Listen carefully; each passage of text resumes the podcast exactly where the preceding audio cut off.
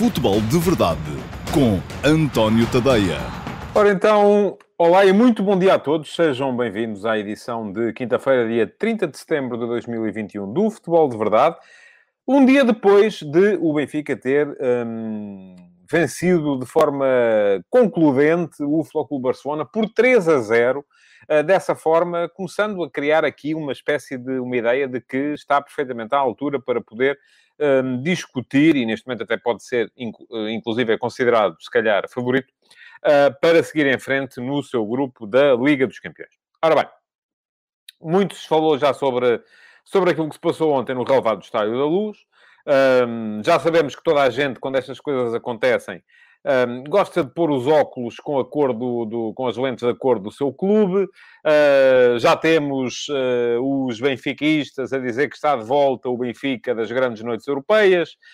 Um, já li, inclusive, é que terá sido a maior vitória do Benfica uh, desde as conquistas da Taça dos Campeões Europeus no início da década de 60. Eu discordo, deixe-me que vos diga, porque acho que as maiores vitórias do Benfica desde essa altura foram as vitórias nas meias finais uh, que levaram o Benfica a estar presente em finais europeias, inclusive na década passada, porque é, é, aí concordo a mil por cento com o Jorge Jesus quando diz que uh, grandes vitórias são aquelas que dão títulos. A seguir, as que dão títulos são aquelas que garantem a presença em finais. A seguir, as que garantem a presença em finais, enfim, uh, e vamos por aí afora. Uh, não tem a ver necessariamente, a exibição foi muito boa, sem dúvida, mas vamos também um bocadinho ter aqui um bocadinho de calma. Agora, já li da parte do Benfica, do, de benfiquistas isso, como já li também da parte de adeptos do, de, de, outros clubes, um, coisas como uh, o Benfica só ganhou porque o Barcelona está de rastro. Também não é assim, uh, porque, uh, e também já li depois a defesa que vem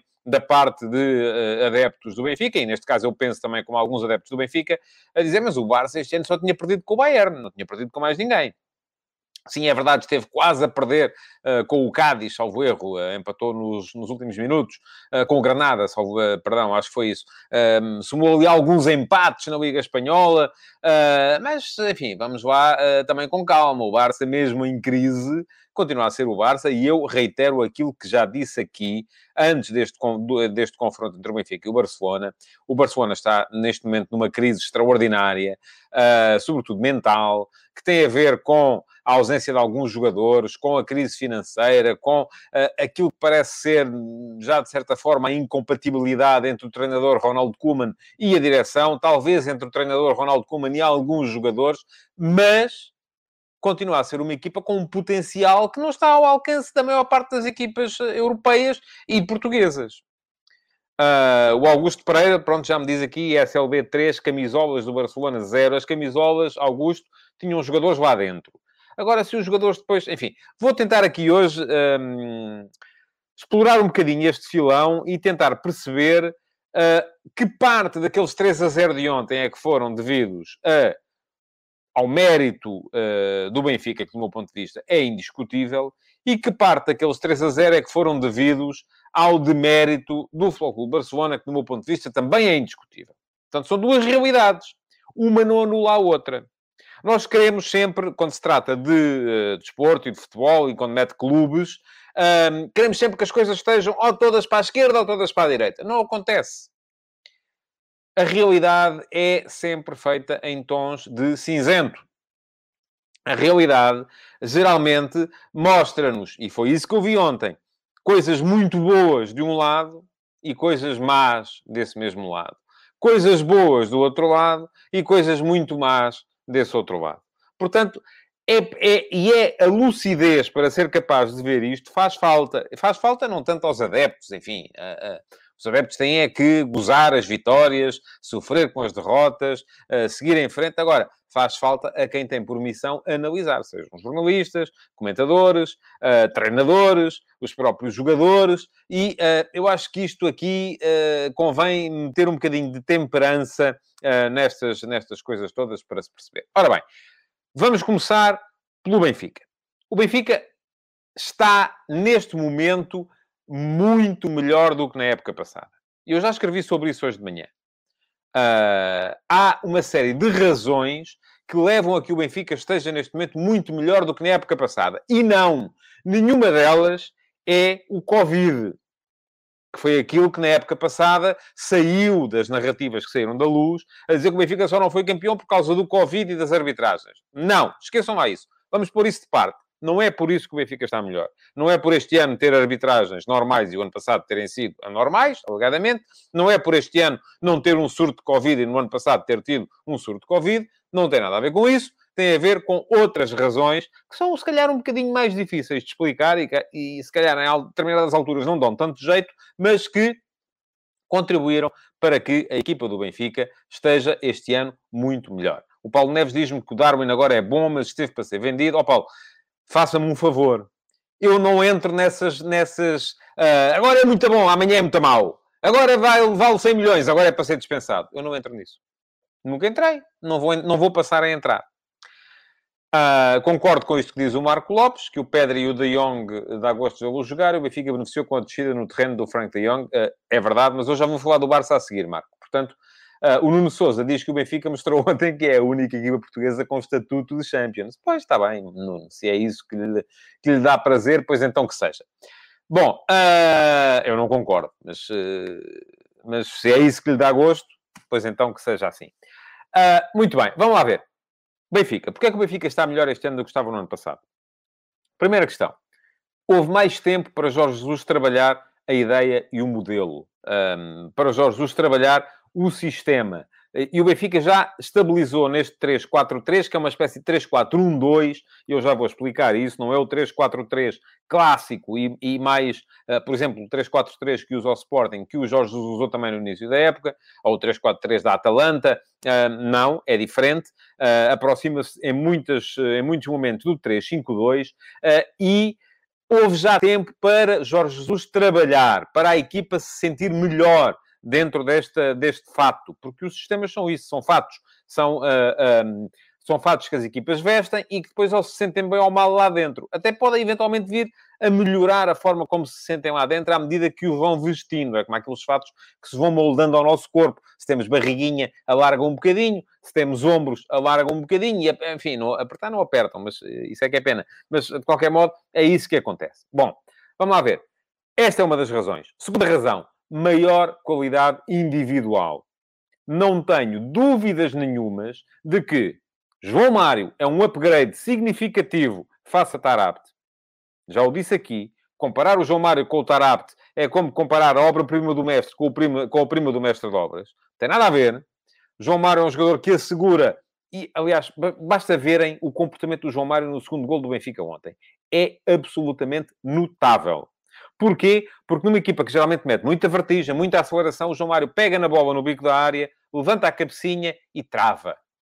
Porque ali era o que estava a pedir, era travar. E depois entrega redondinho no Yaremchuk, baixa, avança para recolher a tabela. O Yaremchuk respeitou a tabela do João Mário e entrega a bola ao Rafa, para o Rafa fazer o golo com um belo remate de Trivela, mas enfim, a finalização ali nem foi o mais significativo desta jogada. O mais significativo desta jogada é, de facto, o, o contributo dado por João Mário. E o João Mário dá este contributo sempre.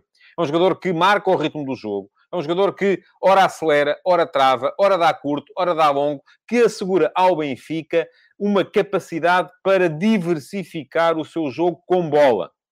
Enfim, sem bola não é uh, como diziam os brasileiros aqui há uns anos, não é um Brastemp, não é? E quem não sabe, vai ver ao Google. era uma piada que havia no, no Brasil, aqui há uns anos largos. Um, Brastemp era, uh, era o frigorífico uh, da moda uh, e dizia-se, quando uma coisa não era extraordinária, não, não é bem um Brastemp, mas, enfim, sem bola, João Mário não é extraordinário. Agora, com bola, assegura que o Benfica tem um critério, uma capacidade para gerir os ritmos e a posse de uma forma como não tinha no ano passado. Além de que perde muito menos bolas uh, do que uh, perdia Tarabt. Segunda questão, incremento individual. Yaremchuk. Há muitos benfiquistas que não estão a gostar dele porque não é aquele ponta de lança clássico que aparece e que marca golos e que finaliza e ainda não marcou muitos golos. Uh, e já vejo muita gente a dizer que o Yaremchuk, afinal, enfim, a mim parece-me excepcional. E quanto mais rapidamente ele já está a começar a compreender a equipa, Uh, e quando ele compreender a equipa, vai melhorar ainda mais.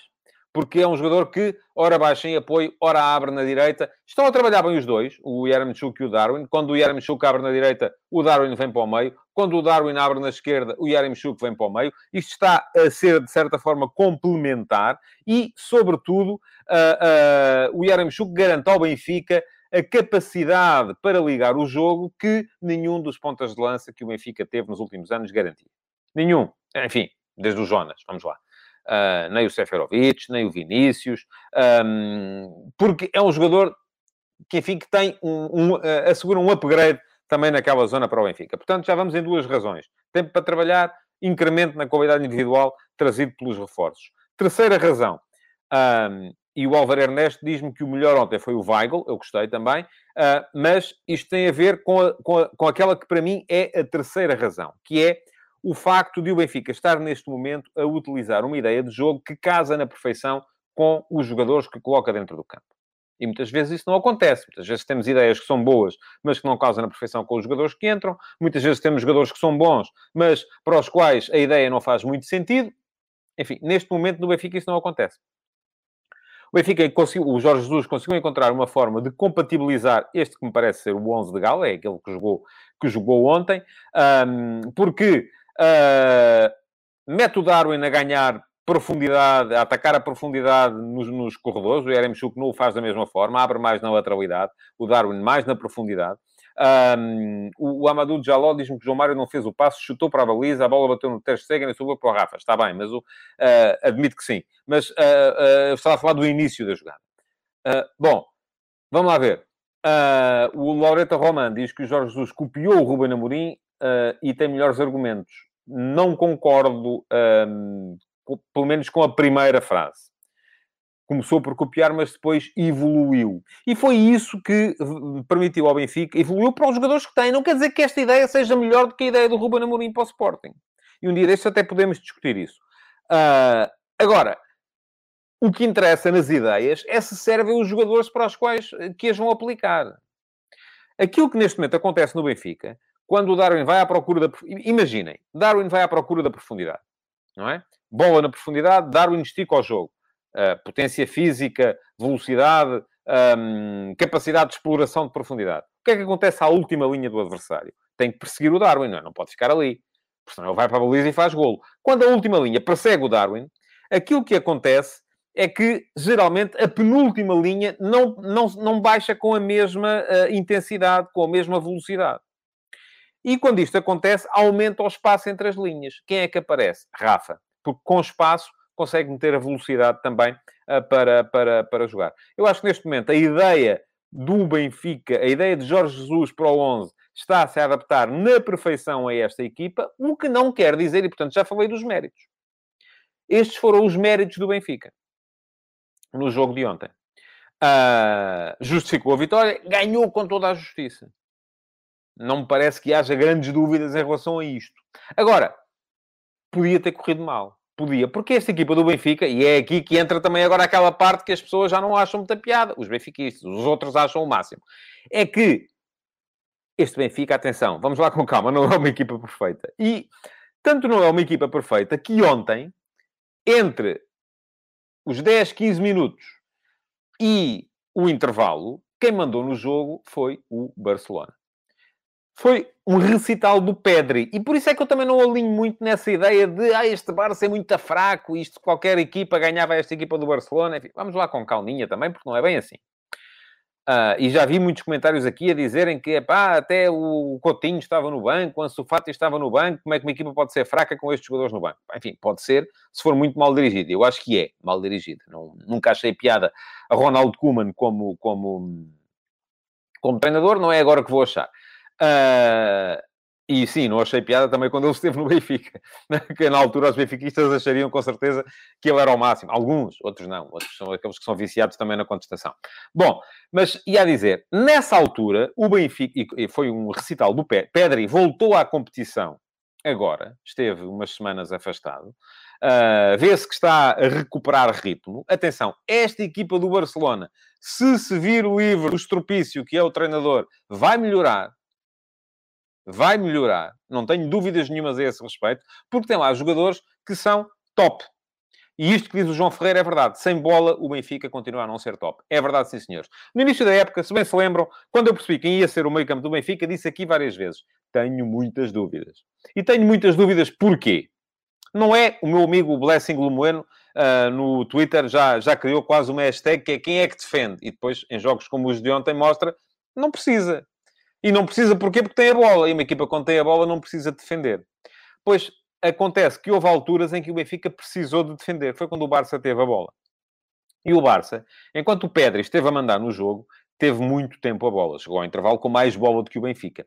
E nessa altura, através de passos diagonais para as costas dos alas do Benfica, numa zona que era zona, quase uma zona de ninguém, entre as costas do ala e a frente do uh, central que joga por esse lado, um, houve muito espaço para o Barça poder criar muito perigo para a baliza do uh, Vlaco Dimos. Não criou tanto perigo assim, é verdade. Mas que o espaço apareceu, apareceu, e que a criação de condições para uh, que esse espaço aparecesse existiu, existiu também.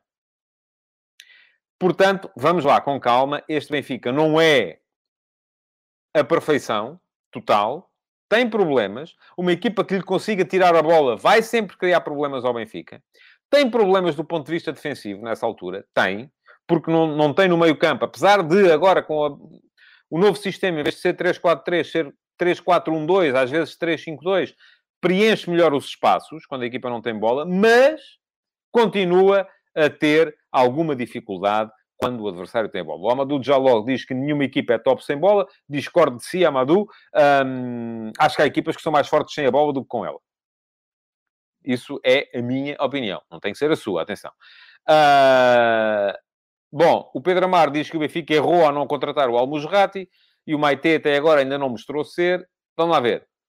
Eu até admito que sim. Acho que o Almusrati é melhor jogador que o Maite. Mas a questão é para o Benfica, tanto servia um como o outro. Porque os dois médios do Benfica são Weigl e João Mário e esqueçam o resto, não há mais. Podiam ter contratado o Almusrati. Ia para o Almusrati e estava sentadinho no banco como está o Maite porque não dava para jogar, uh, ou melhor, pelo jogar tinha que sair o Weigl. E o Weigl é uma das almas desta equipa do Benfica. Agora vamos lá ver. Há demérito do Barcelona? Há. Claro que há. A começar pela total uh, uh, um, confusão tática colocada por, em campo por Ronaldo Koeman. Entra com os três atrás, com o Eric Garcia, alguém me dizia ontem a brincar até que o Koeman estava a copiar o Ruben Amorim, porque meteu um esquerdino a jogar do lado direito da defesa, uh, tal como Gonçalo Inácio no Sporting, entrou o Eric Garcia. O Eric Garcia a mim sempre me pareceu fraquíssimo do ponto de vista defensivo, mas fraquíssimo mesmo. É um defesa central que só tem uma qualidade que é sabe sair a jogar. E isso, enfim, o Pep Guardiola chegou a apostar nele e levá-lo para o Manchester City naquela ideia de que, bom, vamos acabar por conseguir ensiná-lo a defender. Desistiu voltou para, para, para a Catalunha, está no Barcelona e, uh, vou dizer-vos aqui agora, não vai ser jogador. Não vai, porque não tem qualidade para isso. Um, este Barcelona, com aquela confusão tática que para ali estava, uh, enfim, perdeu-se no início do jogo.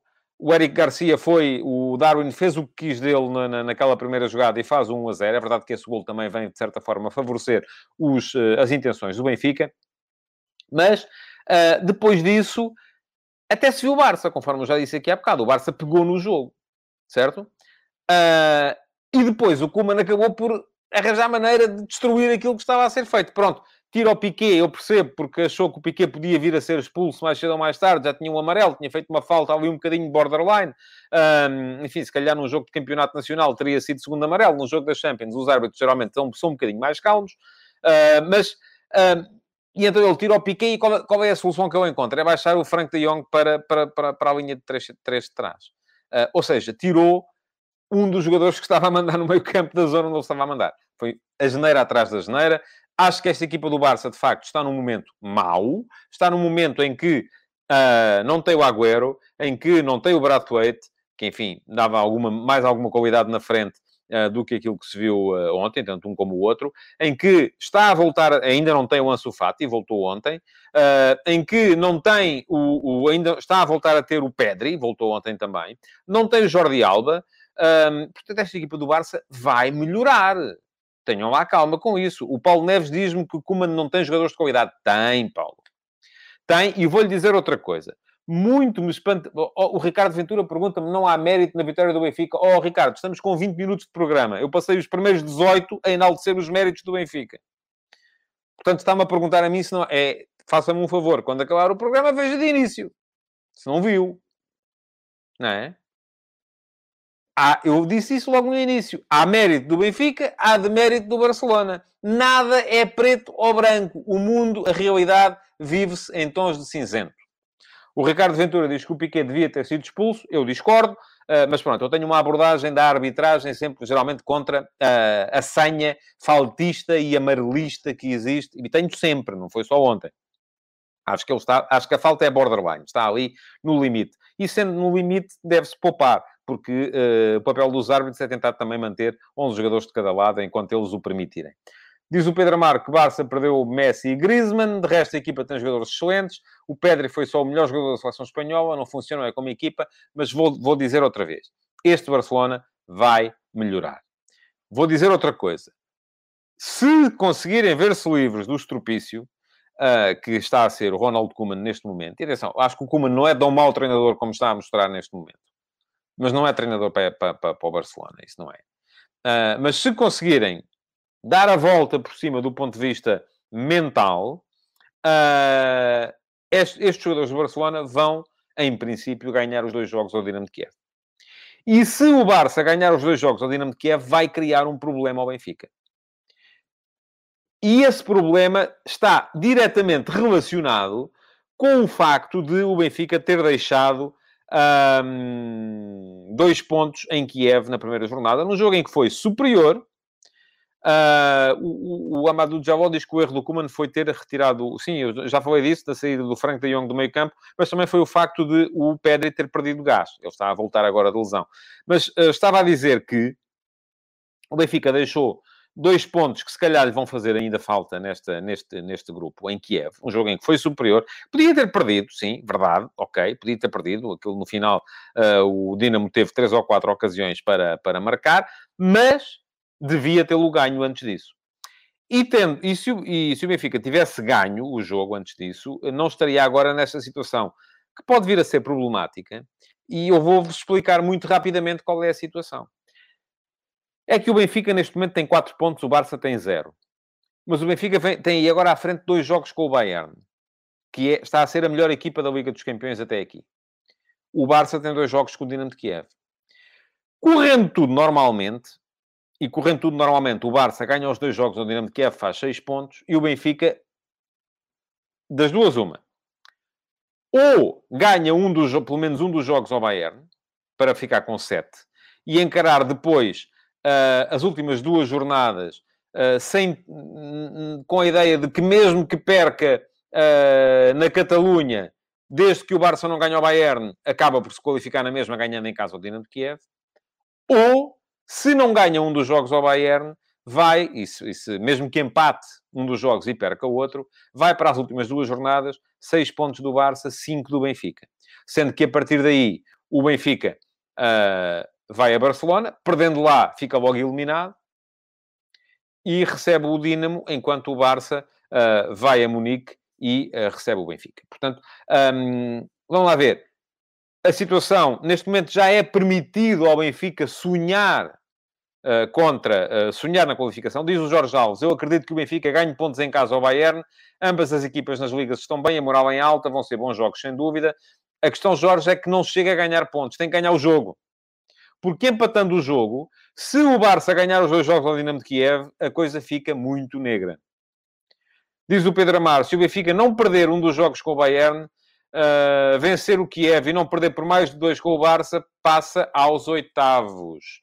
Não estou a perceber as suas contas, Pedro. Eu pedia, por favor, que, que, que, me voltassem a colocar esta. Ora bem, diz o Pedro que se o Benfica não perder um dos jogos, portanto, empatando um dos jogos, ora bem, o Benfica, vamos supor, vencendo o Kiev, os dois jogos com o Dinamo de Kiev, quatro pontos. Perdendo por dois em, na Catalunha, são mais três pontos quando os fez em casa, faz sete.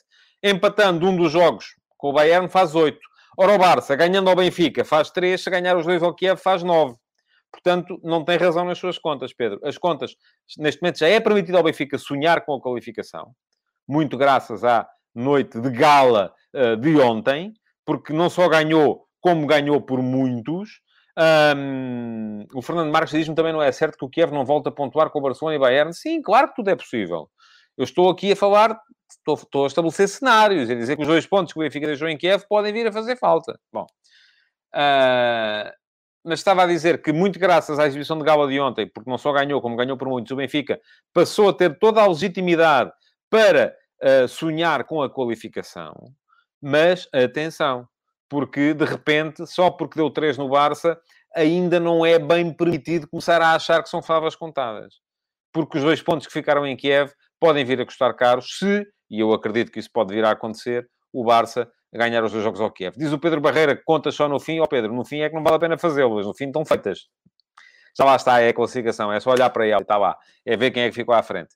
Um, o Amadou Jabó diz que acho que o Barça ainda tem 50% de chances de se apurar em segundo, Benfica 40, Dinamo 10. Ouça, esses 10 do Dinamo pode dá-los a outra equipa qualquer. Uh, o Márcio Rocha diz que este Barça não ganha em Kiev, eu também acho que este não, mas já lhe disse, eu acho que o Barça vai melhorar tem de melhorar, vai recuperar os jogadores, Pedri vai voltar a entrar uh, no ritmo necessário e a questão passa toda por se conseguir ou não resolver aquela confusão que ali está uh, no plano mental um, com a equipa do, uh, do, com o treinador. O Dário Brilha diz-me fica negra como está a assumir que o Benfica vai a Barcelona perder. Não, não estou a assumir, Dário, estou a admitir que isso pode acontecer. O Benfica, para se apurar, depois de ter empatado em Kiev, tem de, das duas, uma ou ganhar um jogo ao Bayern, ou empatar pelo menos com o Barcelona na Catalunha. Ponto. É só isso. Está feito parte do caminho. Não comecemos já todos a achar que, uh, que a coisa está feita só porque o Benfica ganhou por 3 ao Barcelona. Muito bem. Hoje vamos continuar a ter... Ah, antes disso, queria falar ainda um bocadinho da jornada de ontem, dos outros jogos da Liga dos Campeões.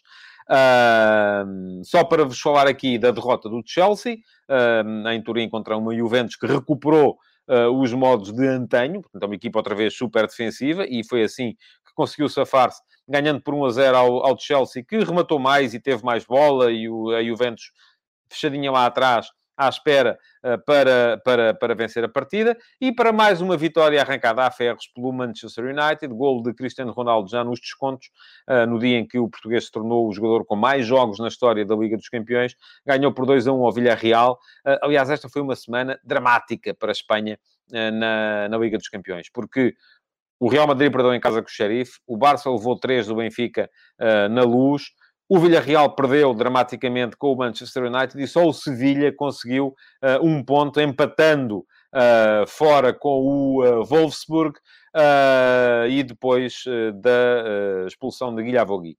Diz-me o Diamas Correia se o Benfica não pode ganhar o Bayern. Pode, homem. Claro que pode. Mas não é assim provável. Agora pode acontecer, como é evidente, não é? Bom, Uh, hoje, uh, pronto, em relação aos jogos de ontem, é um bocado isso, não é? O resto correu tudo, acho eu, na normalidade. O Bayern trucidou o Dinamo Kiev, 5 a 0, um, e, uh, portanto, não houve, assim, muito mais pontos a chamar a atenção para esta, para, esta, para esta jornada. A Liga dos Campeões vai voltar daqui a umas semanas com a terceira jornada e com esses duplos confrontos que vão ser muito importantes para as equipas portuguesas. Hoje vamos ter, então, Liga Europa e o Sporting Clube Braga a jogar em casa contra o Midtjylland, que é o líder líder do campeonato dinamarquês. Uh, o Midtjylland que uh, está neste momento melhor do que o Sporting Clube Braga na, na tabela uh, e que, inclusive, deixem-me só aqui abrir isto para não vos dizer nenhuma asneira, convém, porque isto a ideia é mesmo não me enganar, mas e olhar para a classificação com olhos de ver. Uh, o Midtjylland que empatou na primeira jornada com o Ludo Goretz e que uh, está neste momento melhor do que o Sporting Clube Braga, mas vamos lá ver. É uma equipa que uh, é pior do que a equipa do Braga. Agora, eu já achava isto da equipa do Estrela Vermelha. Também me parece que é uma equipa que é pior que a equipa do Braga. E o Braga, enfim, não estando a atravessar um momento tão negativo uh, como o, o, o, Barcelona, está neste momento também ali com alguns problemas uh, no plano mais mental do que outra coisa. Um, eu acho que se criou um bocado a ideia de que Carvalhal terá perdido a equipa. Eu acho difícil, depois de ter visto aquilo que o Sporting Clube Braga fez na, na época passada. Não acredito nessa ideia em que um treinador faz um excelente trabalho num ano e depois no ano a seguir as coisas deixam de funcionar e a culpa é dele. Portanto, uh, estou desde já aqui a ilibar o Carlos Carvalhal, seja do que for em termos de crise do Braga, mas já se ouve há tantas semanas que o lugar de Carvalhal está por um fio, que está por um fio, que está por um fio, que há de haver uma altura em que acontece mesmo. E vou dizer isto aqui, acho que será um erro do Sporting Clube Braga, eh, se vier, eh, se hoje, inclusive, o jogo correr mal, e vier admitir o Carlos Carvalhal. Ora bem, o Braga já recuperou o Castro, já tem outra vez aquele meio campo mais combativo, com o Almos Rata e o Castro prontos para, para, para jogar. Acho que este Braga funciona melhor com os três atrás e encontrou também uma forma, uh, do meu ponto de vista, uh, correta de jogar. Eu não tenho o Tormena, mas pronto, pode sempre puxar o Paulo Oliveira. Por... Eu não acredito muito nesta ideia. O central do meio devia ser sempre o mesmo, mas já o Benfica também faz isso quando não tem um, um entrava Morato para, para a esquerda, o uh, Otamendi passava para o lado direito e o Vertonghen passava a ser o central do meio. Uh, o Braga também aparentemente está a fazer isso, porque entra o Sequeira para a esquerda, o Diogo Leite, que era o central da esquerda, passa para o meio e o Paulo Oliveira, que é o central do meio, passa para a direita. Vamos ver se vai ser isso assim ou não. O Fedegui uh, pergunta qual é a estrutura em que Carvalhal irá apostar, com dois ou três centrais. Eu acho que vai ser aquele híbrido que é sempre quando joga Sequeira como central pela esquerda, porque são três centrais no momento defensivo e no momento ofensivo Sequeira abre junto à linha, permitindo que Galeno uh, siga uh, como, como extremo. O Luizinho Rocha chama-me a atenção para o jogo de hoje da seleção de futsal. É verdade, Portugal joga hoje as meias finais do Campeonato do Mundo de Futsal contra um Cazaquistão de sotaque brasileiro. Um, mas pronto, este é um programa sobre futebol de 11, não é um programa sobre futsal, mas naturalmente desejo uh, toda a sorte do mundo à equipa, à equipa portuguesa e que possa estar na final contra, contra a Argentina. Bom, amanhã cá estarei para vos falar naturalmente deste Sporting Clube Braga Midtjylland. Uh, o Midtjylland, acho que já o disse, lidera o campeonato da Dinamarca é uma equipa que na época passada lutou com o, com o Brondbo uh, até a final, perdeu o campeonato mesmo na última jornada uh, para a equipa do Brondbo e parece-me ser uma equipa sólida, mas sem grandes argumentos para contrapor a um Braga se o Braga aparecer a top. Vamos ver que Braga é que vamos ver então. Amanhã cá estarei para falar desse jogo e para antecipar aquilo que pode vir a ser a próxima jornada da Liga Portuguesa, que decorre já neste fim de semana, antes da pausa para as seleções. A convocatória do Fernando Santos, que se calhar até já saiu, ah, mas que se não saiu, acho que é hoje que sai, ah, também será naturalmente assunto para o programa de amanhã. Muito obrigado por terem estado aí. Falta-me lembrar-vos que podem ir ao meu Instagram e votar relativamente à uh, pergunta que fiz hoje.